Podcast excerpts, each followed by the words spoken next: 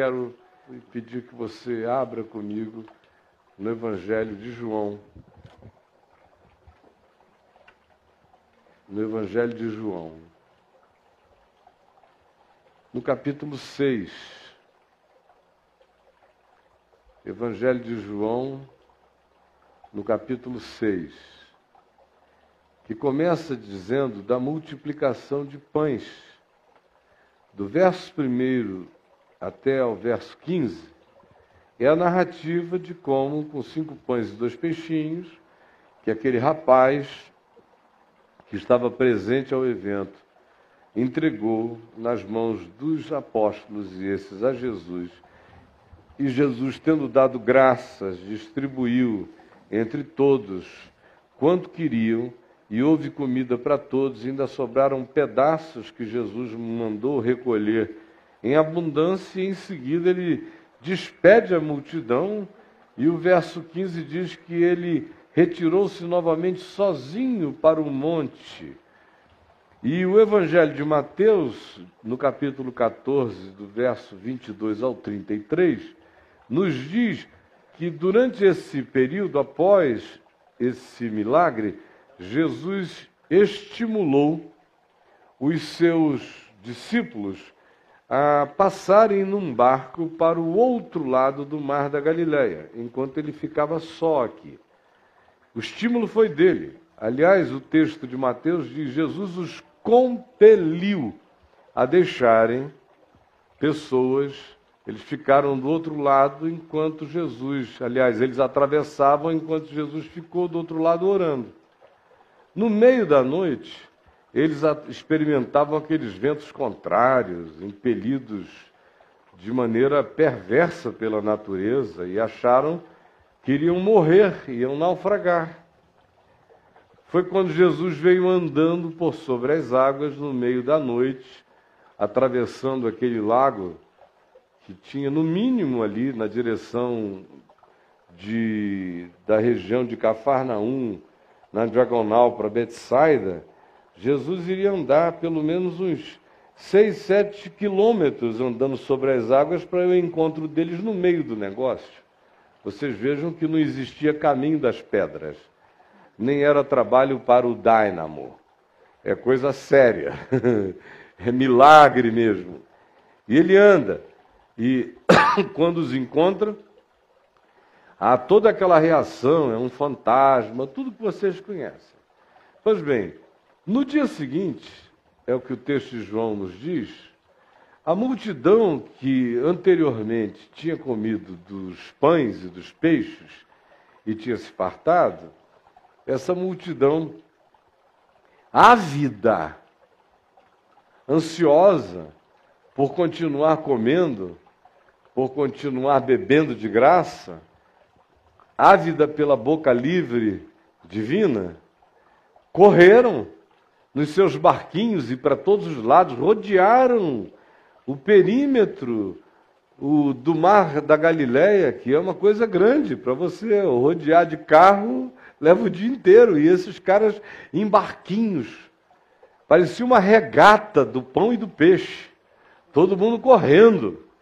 É, criança esperança de pão e peixe, vamos chegar lá.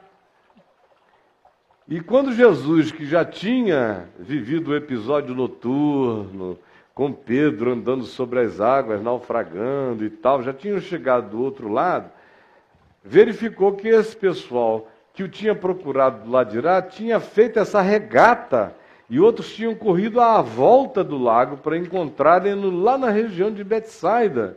E chegaram lá, quando Jesus botou o pé na água, já estava a moçada toda lá. Oh, aleluia! Tu chegaste.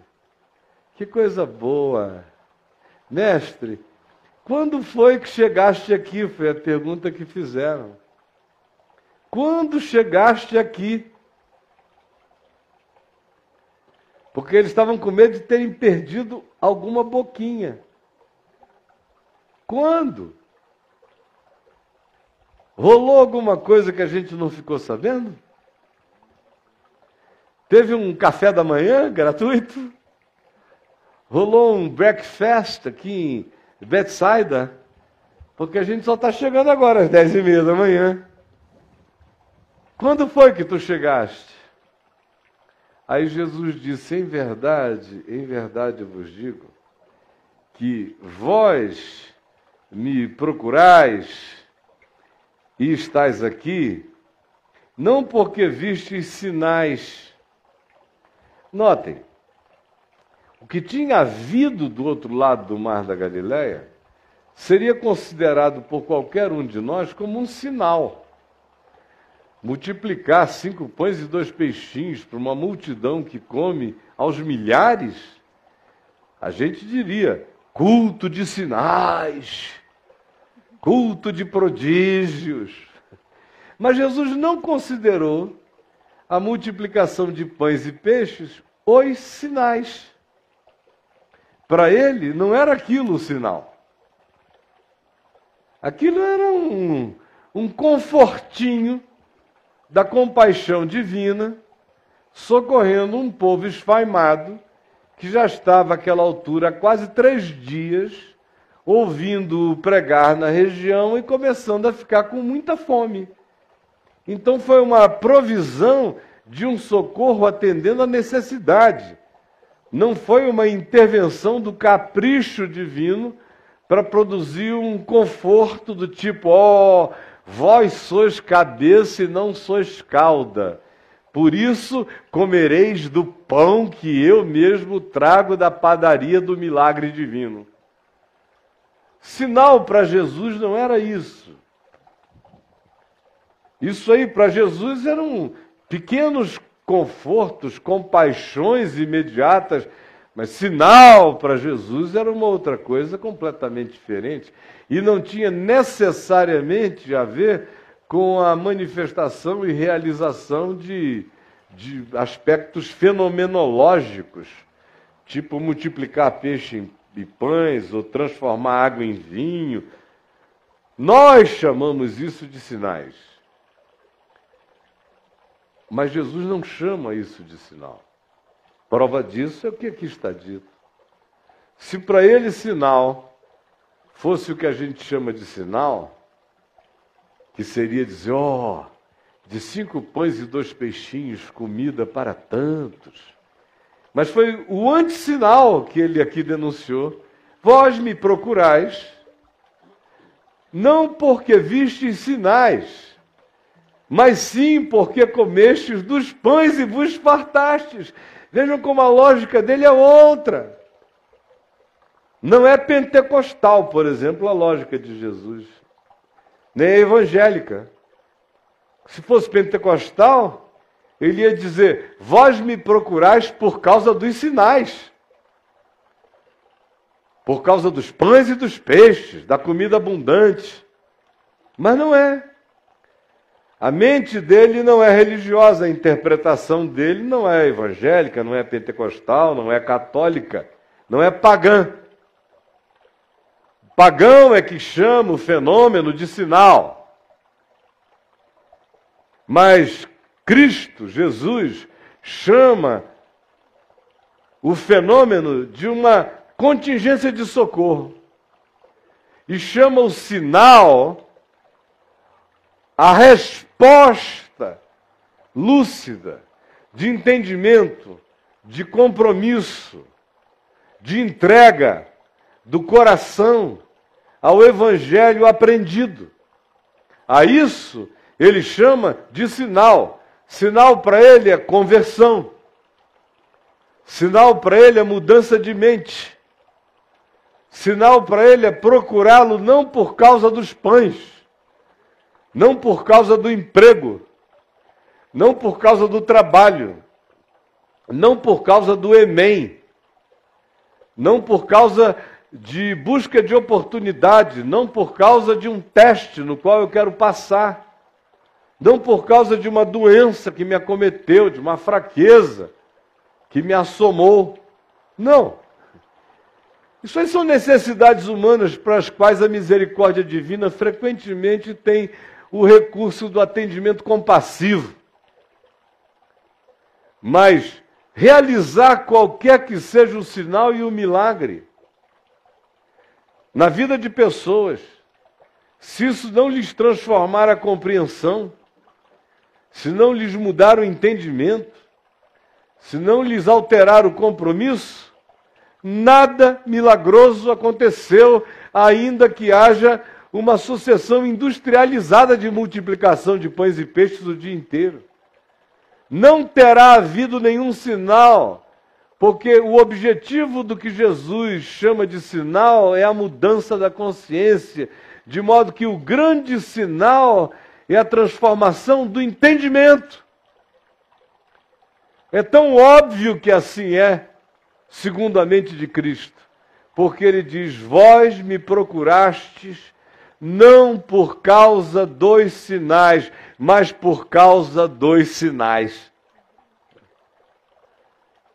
Vós me procurastes não por causa dos sinais, mas por causa do que vocês chamam de sinal, de milagre, e que não tem nada a ver com o que eu chamo de sinal. O grande sinal para mim era vocês terem chegado aqui sem me perguntar, mestre, faz tempo que tu chegaste?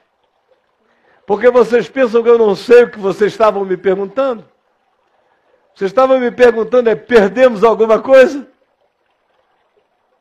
Tem algum benefício que a gente podia ter oferido e não oferiu porque a gente se atrasou? E a relação de vocês, portanto, não é comigo. É uma relação com o que eu faço. É uma relação com o que eu ofereço. É uma relação com o que de fenomenologicamente extraordinário de minhas mãos possam preceder para proceder para que vocês vivam de capricho em capricho, conforto em conforto, cada dia mais pagãos, cada dia mais distraídos do significado do verdadeiro sinal de Deus para a vida de vocês. Aí olha como prossegue. Quando esse pessoal ouve isso, a dissimulação é extraordinária. Porque Jesus prossegue no verso 27 dizendo: Trabalhai um bando de preguiçosos, né? Correndo agora em volta do mar, querendo saber onde tinha boca livre. Jesus, o rei da boca livre. Teve boca livre ali nas imediações de Cafarnaum, agora onde é que vai rolar boca livre? Betsaida tem boca livre.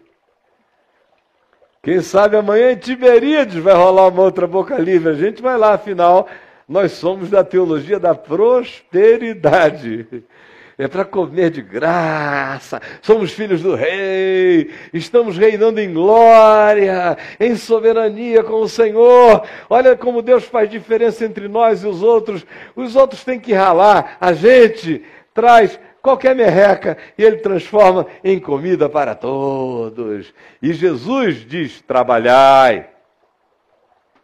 Não é interessante? Que essa espiritualidade diabólica surge do coração deles, e a palavra que Jesus diz é essa: vocês me procuraram não por causa dos sinais, mas por causa dos sinais. Trabalhem, preguiçosos. Vão trabalhar. Vocês estão pensando que eu estou aqui para fazer uma suspensão das leis da vida? De modo algum, quer comer, trabalhe. Quem quem tem fome trabalha. Quem não trabalha, que não coma. Vocês estão pensando que a intervenção de Deus na vida de vocês é uma suspensão da realidade ou a instalação de uma certa dimensão aonde vocês passam a ter vantagens patrocinadas pela contravenção dos milagres divinos em favor dos preguiçosos de Deus? Trabalhai. Trabalhai não pela comida que perece, porque se o que eu fiz ontem tivesse validade, vocês não estavam com fome hoje. O que eu estou convidando vocês é a trabalharem todos os dias pela comida que vocês têm que conseguir com o trabalho de vocês. E a comerem de mim a comida que não deixa vocês mais com fome. Esse é o sinal. O sinal não vem de que eu, com cinco pães e dois peixinhos, lhes faça comida em abundância. O sinal é comerem da verdadeira comida que deixa vocês fartos. E não correndo de lugar em lugar, de frequência em frequência, de culto em culto, de reunião em reunião, dizendo: se eu não comer hoje, eu estou com fome. Eu tenho uma comida para vocês que não é temporária como pão, que se come hoje, se tem fome amanhã, e nem é tampouco um paliativo religioso, que se você não for alimentado psicologicamente por aquele estímulo, você desvanece na fé. Eu estou convidando vocês a trabalharem pela comida que dura, pela comida que subsiste, e ele diz que subsiste para a vida eterna, que mantém vocês alimentados com a esperança da eternidade, com a certeza da glória eterna, com o ânimo e a exultação da esperança, a qual eu, o Filho do Homem, vos dou, porque o Pai confirmou com o seu selo que essa é a prerrogativa que eu tenho de assim realizar. Ora, quando Jesus disse isso, preste atenção, porque o que eu estou descrevendo é o nosso estado mental aqui. É o modo como a gente pensa. A maioria de nós, querendo ou não querendo, sabendo ou não sabendo, quando não pensa assim, sente a vida assim. E tem essas expectativas acerca de Deus o tempo todo. Então, vamos prestar atenção pessoal ouvindo isso, olha como é que a mente funciona, a cabeça da gente. Imagina, você ouviu isso. Mas você não quer ficar mal com Deus. E nem com você mesmo. Você não quer admitir isso. Que a sua motivação é essa. Você vai atrás por causa disso. E que se isso não rola, você se frustra. Se não acontece, você diz: Ó oh Deus, onde estás? Será que Deus já não, não me ama mais porque já não multiplica mais pães para mim? Isso está na base de, de nossas motivações equivocadas e de nossas frustrações infantilizadas. O tempo todo. Preste atenção, portanto. Eles dirigiram-se a Jesus e perguntaram: Olha a dissimulação. Mestre, que faremos então para realizar as obras de Deus? Porque Jesus disse: trabalhem pelo que dura. Aí eles dizem: então, o que, que a gente faz para fazer isso? Respondeu-lhe Jesus: a obra de Deus é uma só, é que creiais naquele que por ele foi enviado. Coloquem a fé de vocês em mim no sentido não objeto, tipo crer numa cara, num corpo, numa voz falante, num objeto, Deus Cristo, Jesus, não. Quando Jesus diz, creiam naquele que pelo meu Pai foi enviado, essa é a obra de Deus, ele está dizendo, creiam no Evangelho, creiam no meu ensino, andem conforme o meu caráter. Isto é crer. Não é colocar a fé num objeto divino. Colocar a fé num objeto divino é paganismo, é idolatria, ainda que o objeto divino seja Jesus. Se eu creio em Jesus apenas como um nome, um nome, uma personalidade histórica, eu não passo ainda de um pagão. Eu estou crendo em Jesus como qualquer muçulmano crê em Maomé.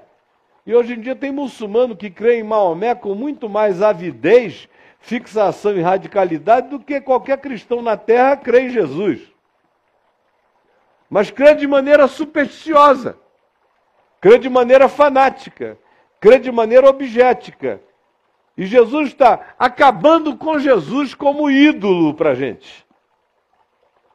A maioria de nós crê em Jesus como ídolo nosso. O ídolo supremo da gente é Jesus. Quando ele, portanto, diz a obra que o meu Pai quer que vocês façam é que vocês creiam naquele que por ele foi enviado, ele não está dizendo, olha, vejam, eu existo, estou aqui, aqui. Acreditem que eu sou Deus, existi e passei aqui. Isso é como crer em OVNI. Teve um avistamento, eu já vi duas vezes, então eu não sei o que é, eu até sei, ou penso que sei. Mas não tem nenhuma revelação a respeito disso, é só uma especulação.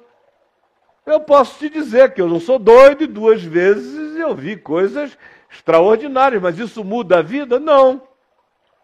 É só uma impossibilidade de dizer para todo mundo que, que isso não acontece, porque eu não sou doido, me atribuo imensa lucidez e realismo, e duas vezes, com uma multidão de pessoas, nós vimos um objeto uma aparição. Mas e daí? Crer em Jesus assim é como crer em OVNI. É como ter dito, eu vi uma aparição. E daí? Não muda nada. Não transforma ninguém. Não altera a consciência. Você dizer eu creio que Jesus ressuscitou dos mortos, ainda merece a pergunta: e daí?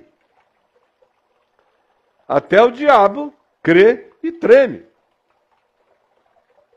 Quando Jesus diz, a obra de Deus é que creiais naquele que por ele foi enviado, ele está dizendo, a obra de Deus é que, crendo em mim, o meu caráter se torne o de vocês, o meu ensino modele a mente de vocês, e a minha presença seja o poder mais forte na consciência de vocês. Do contrário, é apenas uma admissão objetica, idolátrica e histórica de que Deus em Cristo nos visitou. Mas e daí? É como dizer, eu vi um grande OVNI, e daí? O que me altera não é o que os meus olhos veem, o que me altera é aquilo ao que o meu coração se submete e minha mente acolhe como princípio que transforma a minha vida. Do contrário, essa fé em Jesus não passa de uma fé idólatra e objetica. Uma constatação de aparição histórica, mas que não alterou a sua mente, não modelou o seu caráter em nada. Então disseram eles a Jesus: Olha como mudou de repente. Basta ir botando o cara nesse lugar em que pão é só pão. E dizer que crê em Jesus exteriormente é só crer em Cristo segundo a carne. E quando ele nos encurrala aí, imediatamente a alma busca evasões. Verso 30 diz: Então eles lhe disseram: Que sinal fazes para que o vejamos e creiamos em ti? Quais são os teus feitos? Ó, é a moçada que estava correndo, atravessando o mar para lá e para cá, regata do pão da vida, vamos lá comer, outros a pé. Mestre, quando chegaste, perdemos alguma coisa. É só mexer nos bagos do espírito e o povo espirra. É só mexer nas regiões inferiores da nossa idiotice e solapar as bases do nosso paganismo radical, que a nossa revolta, a nossa briga, a nossa discussão, o nosso debate com o Espírito Santo se instala na mesma hora. Que é o que, por exemplo, acontece todo dia aqui. E toda hora ali, do povo que me assiste na TV. Eu vejo como eles chegam empolgados, entusiasmados. Você vai, vai apertando. Caio, você crê em milagre? Ah, eu creio. Aí quando você começa a dizer qual é o grande milagre que não pode faltar, e que tem a ver com a transformação do coração, eles começam a achar que você é um descrente, porque para eles é muito mais fácil que você só diga surdos ouvem, cegos veem, mudos falam, mas ninguém se transforma. Quando você começa a mexer nas vísceras, no que altera radicalmente a essência, no que é o verdadeiro sinal, que é a maravilhosa metamorfose, que é o grande sinal de Deus na vida, aí a lógica muda, as revoltas se instalam, as resistências se apresentam, a vontade de debater com a palavra, debater com o Evangelho, debater com Cristo, com Jesus, começa a se instalar na gente imediatamente. Que sinal tu fazes para que o vejamos e creiamos em ti? Quais são teus feitos? A gente comeu pão à beça. Mas o único sinal que a gente está afim é daquela natureza. Daquela natureza, tu dizes que são os sinais que não são sinais. Então, que sinais são?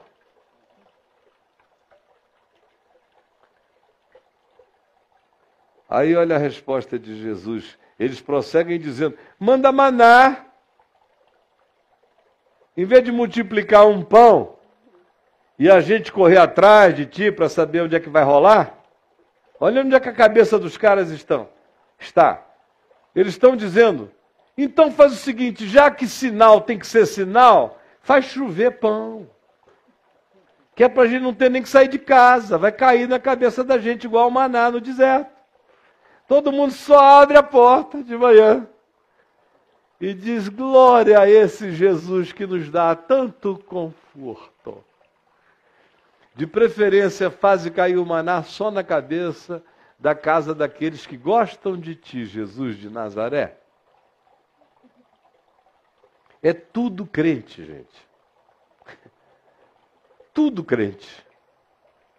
Todo mundo com a mesma cabecinha. É a mesma doença mental. É a, é a mesma mediocridade interior, psicológica, espiritual. É a mesma idolatria, o mesmo paganismo, é a mesma provocação sempre presente em mim e você, não neles apenas. É só a gente ser honesto que a gente vai ver como a gente escamoteia e, e nas nossas frustrações nós vamos tentando criar complexificações que encurralem a Deus, de modo que a gente tenha um ponto de diálogo negativo com Ele, a ponto de dizer: Tu já nos socorreste, mas se tu tens este poder, nos faz então favores muito maiores na vida. Derrama uma graça que alimente a nossa preguiça como devoção. Respondeu-lhe Jesus: Em verdade, em verdade eu vos digo não foi Moisés quem deu o pão do céu, o verdadeiro pão do céu, meu Pai vos dá, está aqui. Porque o pão de Deus é esse que desce do céu e dá vida à mente, ao coração, ao espírito. Então eles disseram: Olha só, na impressão, na insistência de que tinham vergado a Deus, de que tinham feito Jesus ficar com ciúme de Moisés de que tinham criado uma concorrência assim, olha, Moisés deu e tu. Aí Jesus disse, não, não foi Moisés, foi meu pai. Eles disseram, oba! Pegamos ele por aí. Não resistiu à concorrência com Moisés. Caiu na nossa. Aí eles disseram, olha como mudaram subitamente de atitude. Após Jesus dizer isso, verso 34, então disseram, Senhor, olha a piedade. É muita canalice da nossa alma, minha gente. Senhor, dá-nos sempre deste pão. E volta tudo a vaca fria. Roda, roda, roda e volta para o mesmo ponto, piorando a lógica da expectativa e distanciando-se mais ainda do que Jesus chamava de sinal, de metamorfose, de mudança, de conversão segundo Deus. Dá-nos sempre desse pão. Declarou-lhe Jesus: Eu sou o pão da vida. Quem vem a mim jamais terá fome. Quem crê em mim jamais terá sede. Aí que frustração danada. Porém, eu já vos disse que, embora tenhais visto, não credes que eu sou o pão da vida. Eu não sou o pão da vida porque eu multiplico pães. Eu sou o pão da vida porque a minha palavra traz saciedade eterna para aquele que crê em mim e no que eu ensino. Crê em mim é crer no meu ensino. Vós sois meus amigos se fazeis o que eu vos mando. Todo aquele que o Pai me dá, esse virá a mim. Esse entenderá, esse discernirá o significado do que seja o sinal de Deus na vida humana. E quem vem a mim, de modo algum eu o lançarei fora. Ora, essa conversa prossegue e vejam a desembocadura dela aonde cai. Jesus diz no verso 45: Todo aquele que da parte do meu Pai tem ouvido e aprendido, esse vem a mim. Vem a mim sempre. E o pão que desce do céu, que dá vida ao mundo, para que o mundo não pereça, ele diz: sou eu, é a minha carne. Aí eles vão ficando chocados. Bom, a gente queria pão.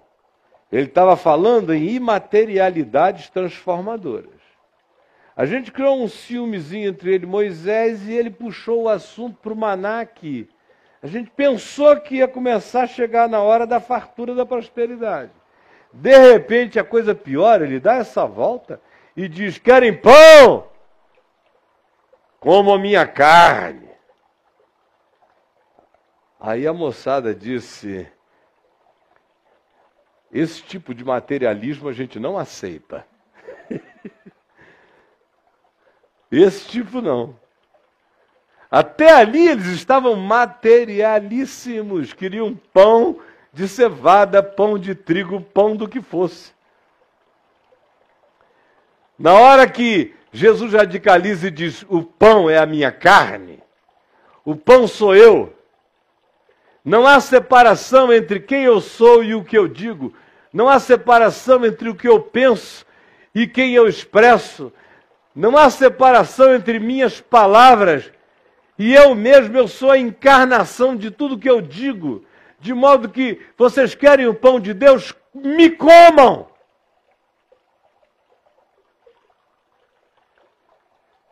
Aí vai se tornando insuportável.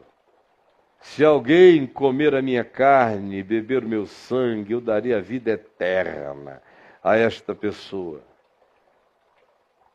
Porque quem de mim se alimenta por mim viverá. Este é o pão que desceu do céu, em nada semelhante àquele do maná de Moisés que os vossos pais comeram no deserto.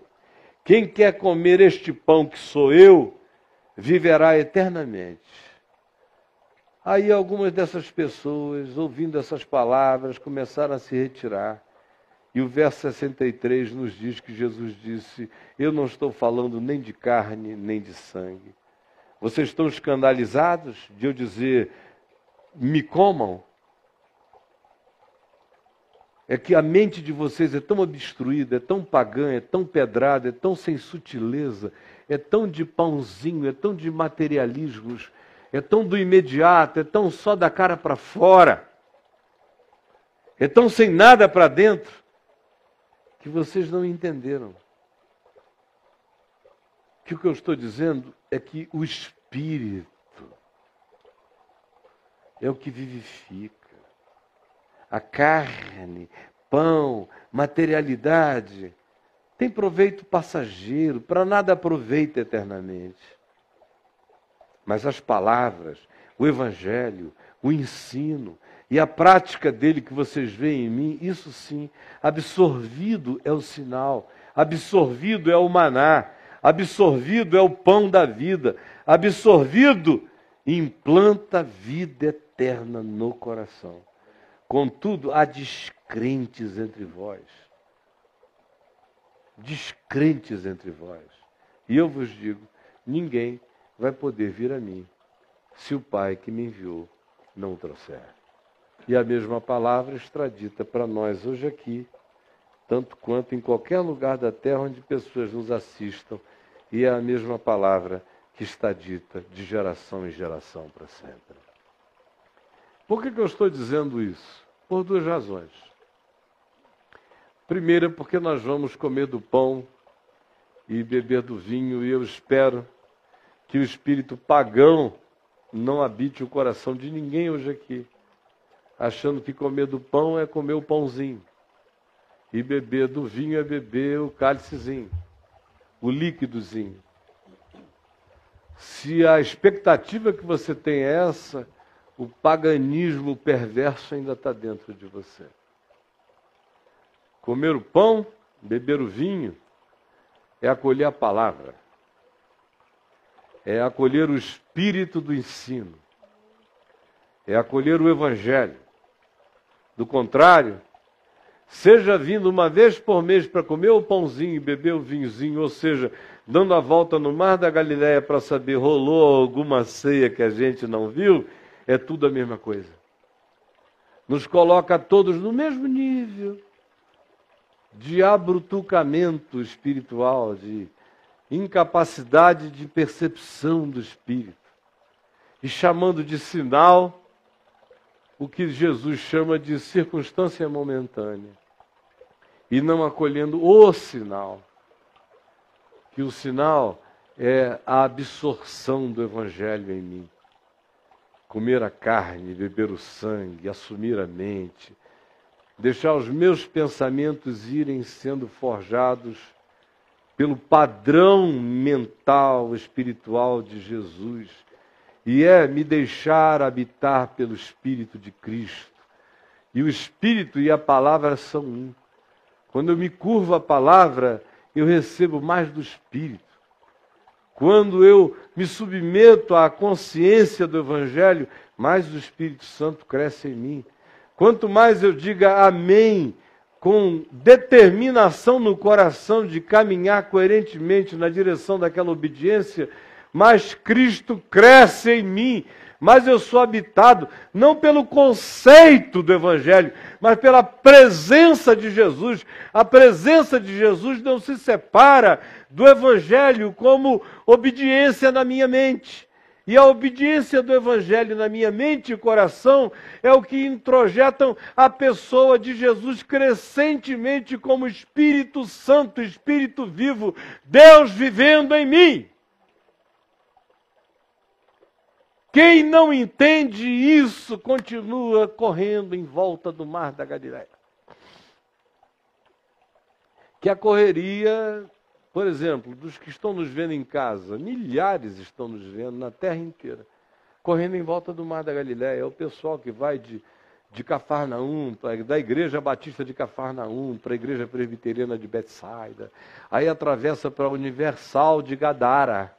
Aí, é, Universal de Gadara, aí pega, aí corre, ah, está rolando uma coisa, um avivamento de Tiberíades o mover de Tiberíades. Ah, agora ouvi dizer que Deus está trabalhando numa graça especial de perdão com riso em Magdala, na terra de Madalena. Vamos para lá e corre o mar. Estamos perdendo alguma coisa?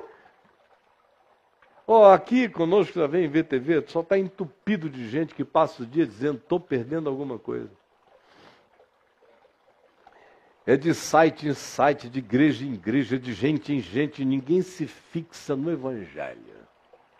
É tudo para fora. Onde é que está rolando? Faz tempo que tu chegaste aqui, Jesus.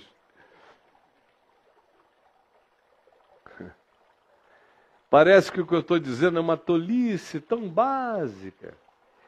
Soa assim mas até ler e explicar, sinceramente, pouca gente sabia que o que estava dito aqui era isso que estava dito aqui. Agora está óbvio, né? Dá até impressão, dá até vontade de sair dizendo daqui, ah, fui lá assistir o Caio, ele falou uma coisa tão óbvia, que você nunca tinha pensado antes e não pensaria depois se não tivesse tido esse encontro com o óbvio. Agora, nunca mais você vai tirar isso do coração. E a minha oração é que haja uma multiplicação de angústia de consciência em você, não de pão de alienação, nem de bênçãos alienantes, mas de sinais provocantes para a vida eterna. No meu e no seu coração, em nome de Jesus mesmo. E quem concorda com isso de todo o coração, diga amém. Amém, amém de verdade. Amém. É para valer? Mestre, quando chegaste? Você tem essa sensação de que chegou atrasado em algum lugar? Você sabe que eu nunca tive a sensação de que eu perdi nada de Deus em lugar nenhum. E eu acho isso maravilhoso. Nunca ninguém me fez ter a sensação de que porque eu não tenho estado num lugar, eu perdi alguma coisa de Deus. Porque no dia que eu crer que Deus é um Deus que opera em alguns lugares e que se a gente não estiver naquele lugar, a gente não recebe o que seja de Deus, nesse dia Deus não é Deus para mim. Tem ninguém que possa me dizer. Nunca, já tentaram. Quando eu era pastor local, nos velhos tempos, e viajava dessa, e chegava no, na igreja local que eu pastoreava, no domingo, depois de ter passado a semana inteira viajando e pregando, os crentes estavam enciumados. Crente é uma desgraça de ciúme.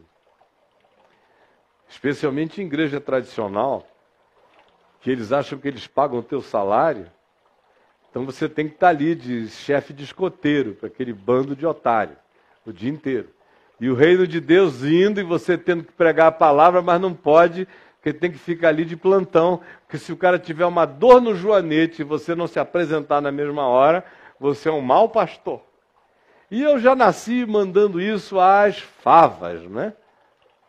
Vá arranjar alguém para alimentar o teu capricho. Eu não fui chamado para isso.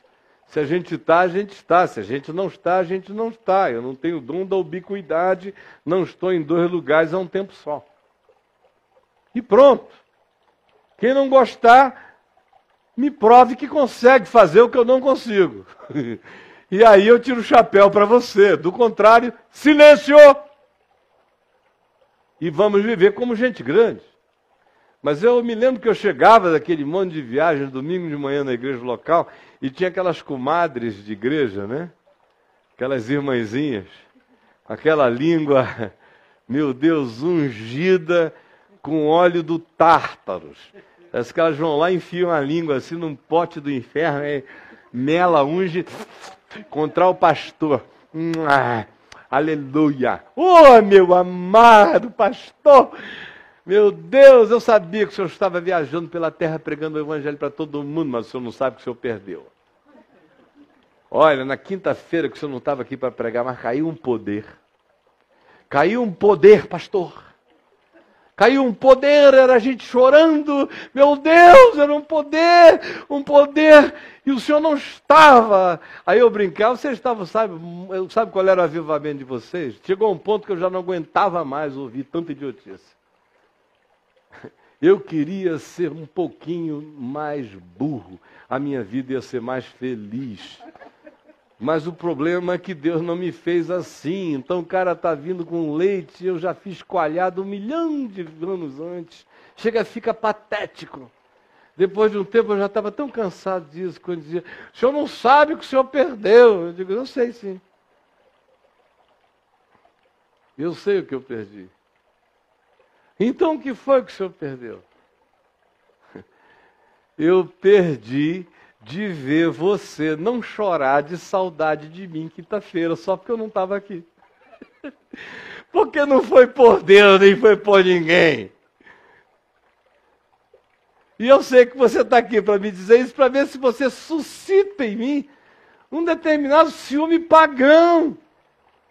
E um sentimento pastoral pagãozinho de dizer: meu Deus, eu não estava e a bênção caiu a si mesmo. Pois olha, a minha oração é que eu não precise mais vir. De modo que eu estou ficando contente, foi isso mesmo? Então é mais chance de eu ficar mais tempo longe. Atendendo a gente que precisa de mim muito mais do que vocês, que fazem parte de um clube VIP de preguiçosos. Aí só saía pela culatra, desistiram de me contar que quando eu não estava a benção caía, porque ficava ruim para eles. Cada vez que me contava, eu dizia: oba! Então, quinta que vem não venho também, porque tem gente mais necessitada em Natal ou no Piauí, ou em Teresina, ou sabe lá onde. Aqui tem tanta coisa boa acontecendo, lá não tem. Aí na mesma diz, não, pastor, não foi bem assim não. Digo, mas agora assim será, porque é assim que tem que ser. Mas nenhum de vocês, em momento algum, ninguém teve o poder de suscitar isso em mim. Não tem, vou morrer com essa alegria libertária no meu coração. Por que, que eu estou também dizendo isso? Porque essa é uma outra forma sutil da gente ser pagão. Aconteceu alguma coisa aqui que eu perdi? Essa é a pergunta. Que quando tem a ver com um show do Bob Dylan que você chegou atrasado, é pertinente comprou o ingresso para assistir o McCartney e chegou uma hora antes, depois, é pertinente perguntar: escuta, o que, que eu perdi? Já cantaram Let It Be, The Long and Winding Road, Hey Jude, já rolou? Perdi alguma coisa? Porque só uma carne, o, o, McCartney. Dizer isso em relação a Deus, se rolou alguma coisa que eu perdi, Se você está perdendo coisas de Deus porque não estava presente num determinado lugar, é porque quem você chama de Deus, Deus não é.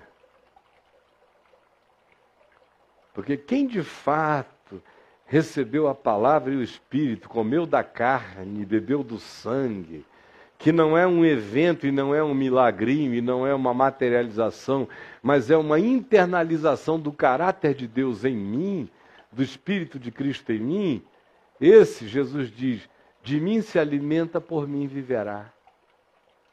Não importa onde esteja, esse não perde mais nada. Esse não perde mais nada. Anda carregando a nutrição perene no coração. Tem um monte de pastor me ouvindo ali que fica dizendo: esse Caio é doido fica dizendo isso para o povo. Ninguém vai voltar para ouvi-lo domingo que vem. Porque não se diz isso para as pessoas. Para as pessoas, a religião diz: você não veio, você não sabe o que perdeu. Não é isso que te dizem? Não foi o acampamento, nunca mais verás outra coisa igual. É ou não é? É um Deus que faz você ficar o tempo todo correndo atrás da cenourinha. E frequência ao lugar de transformação de pães e peixes, que é onde eles chamam de nossa reunião do milagre, é aquilo que circunscreve a crença e a espiritualidade do pagão cristão. O que, que eu estou perdendo aí? Em verdade, em verdade, eu vos digo que se estás perdendo alguma coisa de Deus porque não estivestes presente em algum horário, em algum lugar, estás perdendo apenas fenômenos psicológicos transmitidos por carismas de homens e não pelo Espírito de Cristo. Porque se você pode estar presente aonde é bom estar presente, esteja. Mas se você não pode estar presente aonde é bom estar presente, quem anda com a presença no coração nunca diz o que eu perdi. Nunca. A promessa é: se renova para a vida eterna. Jorra para a vida, brota, continua. É teu. Quem de mim se alimenta, por mim viverá. Onde é que você se alimenta e como é que você se alimenta? Qual foi a última vez que alguém pregou para mim? Vocês sabem? Imagina só se os meus mecanismos de edificação dependessem disso. De eu ir a algum lugar para alguém falar para mim, para eu dizer agora eu vou, estou preparado para essa semana. Eu até gostaria, mas tem tantos milênios que eu não sei o que é isso. E alguém aqui acha que eu estou perdendo a fé? Que eu não estou sendo alimentado? Por que, que vocês vieram aqui? É porque vocês iam comer dos pães e se fartar? Ou se é porque vocês têm certeza absoluta que tem um pão da vida se renovando de dia em dia e que não vai acabar jamais? É ou não é? Então é alguma coisa que está vindo de uma fonte humana para mim ou é uma coisa que brota de uma fonte divina em mim? É tão fácil ver, minha gente, aonde a fonte habita. Significa dizer que você não precisa mais de mim e eu não preciso mais de você? Não. Significa dizer que agora a gente tem uma relação de interdependência saudável e não mais de dependência pagã. E quem pode vir, venha, que será bom. Quem não puder vir, não dê tiro na cabeça, nem nutra um minuto de culpa e nem diga o que será que eu estou perdendo. Dobre os seus joelhos diante de Deus, abra o Evangelho, coma a sua porção de consciência da palavra e a acolha aninhadamente no seu coração. Se você puder dizer, o pardal encontrou casa e andorinha ninho para si, e eu encontrei a tua palavra, eu encontrei o evangelho, eu encontrei o altar do Espírito Santo, eu encontrei Deus em mim. Então, meu irmão, você vai passar pelos lugares áridos e vai fazer de todos eles um lugar de bênção, em nome de Jesus. Essa é a graça do Evangelho, esse é o sinal vivo, esse é o sinal do Espírito, esse é o sinal da vida em nós. Quem crê, bem-aventurado seja porque o que vocês ouviram foi o puro e simples ensino de Jesus. Eu sei que o falei como se Cristo por mim falasse, porque no meu coração eu sei que este entendimento vem dele e não é outro. E ele tem a validade e os prazos da vida eterna no nosso coração, em nome de Jesus. Você crê nisto? Então, que essa consciência, esse bem, essa força, esse alimento, esse vigor, essa vida, alimentem você para sempre. E o pão que comeremos e o vinho que beberemos é uma manifestação simbólica, circunstancial, daquilo que a gente ingere e passa, contrastantemente com aquilo que a gente abre bem a boca e recebe pela fé e que entre nós e não passa para sempre. A voz de Deus nos diz: Ah, se o meu povo me escutasse, ah, se o meu povo andasse nos meus caminhos, eu de pronto lhe abateria o adversário, eu saciaria com o trigo mais fino e com o mel que escorre da rocha. Em nome de Jesus. Vamos receber o pão receber o cálice. Eu vou pedir que os que estão designados para fazerem esse serviço aqui, ali, além, realizem isso. Vamos nos organizar. Alguém tem que vir aqui para frente, porque eu só estou vendo atividades lá nos fundos. É verdade que os primeiros serão os últimos, os últimos serão os primeiros.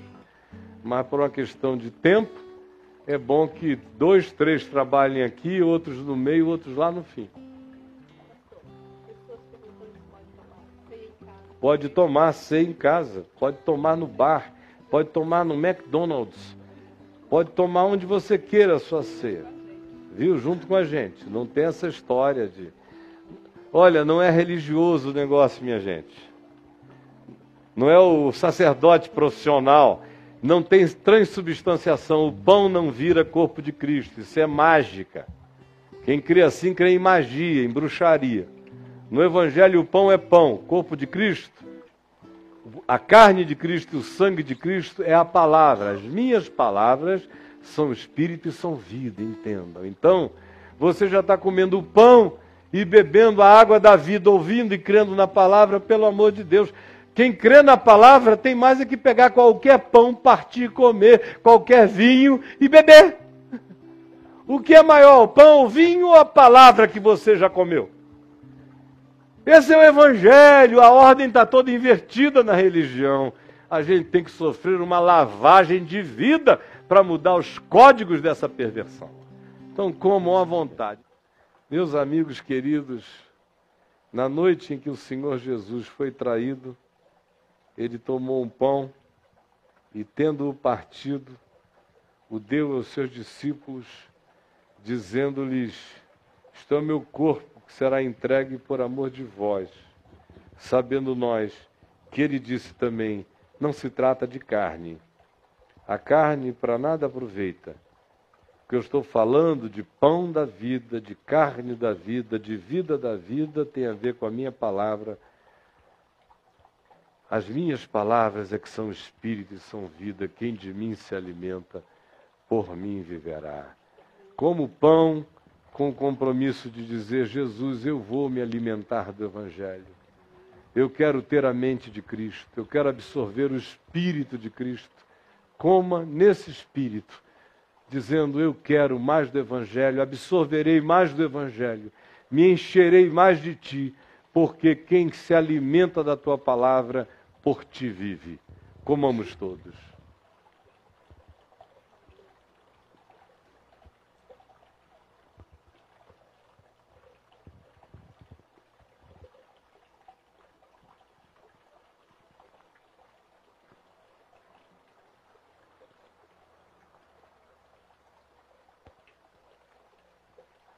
Senhor, dá-nos avidez pelo Evangelho, pelo mandamento, pelo perdão, pela prática da sabedoria de Jesus no Evangelho, pelo ensino dele,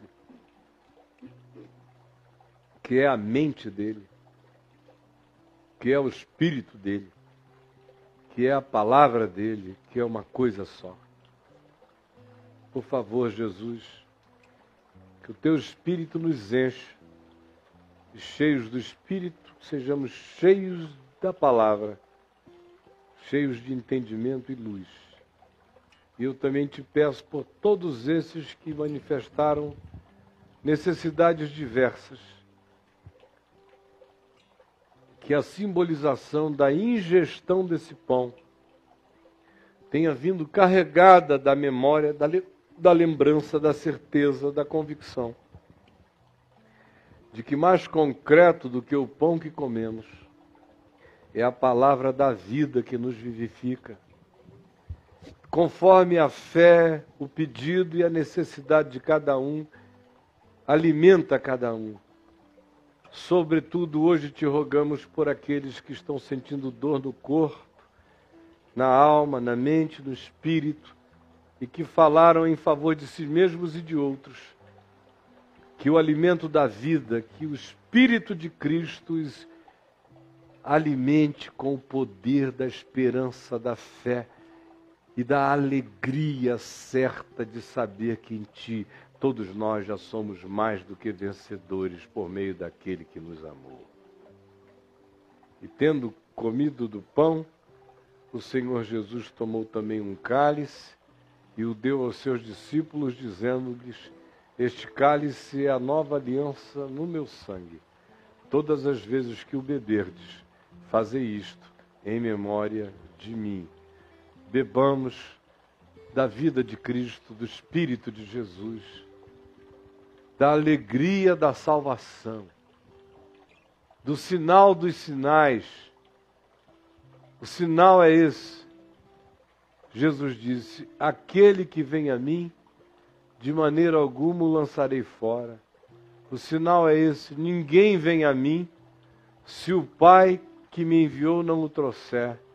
E o sinal é esse: quem comer da minha palavra e crer naquele que me enviou, tem a vida eterna, porque Deus, o meu Pai, já o confirmou com este selo, com este sinal. Eis o sinal, bebamo-lo.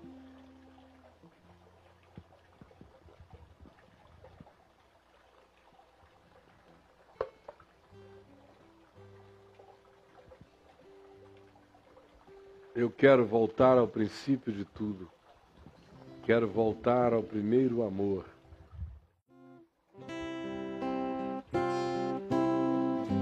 Quero voltar ao início de tudo, encontrar-me contigo, Senhor.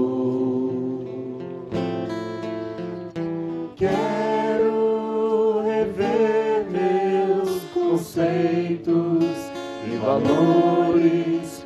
Eu quero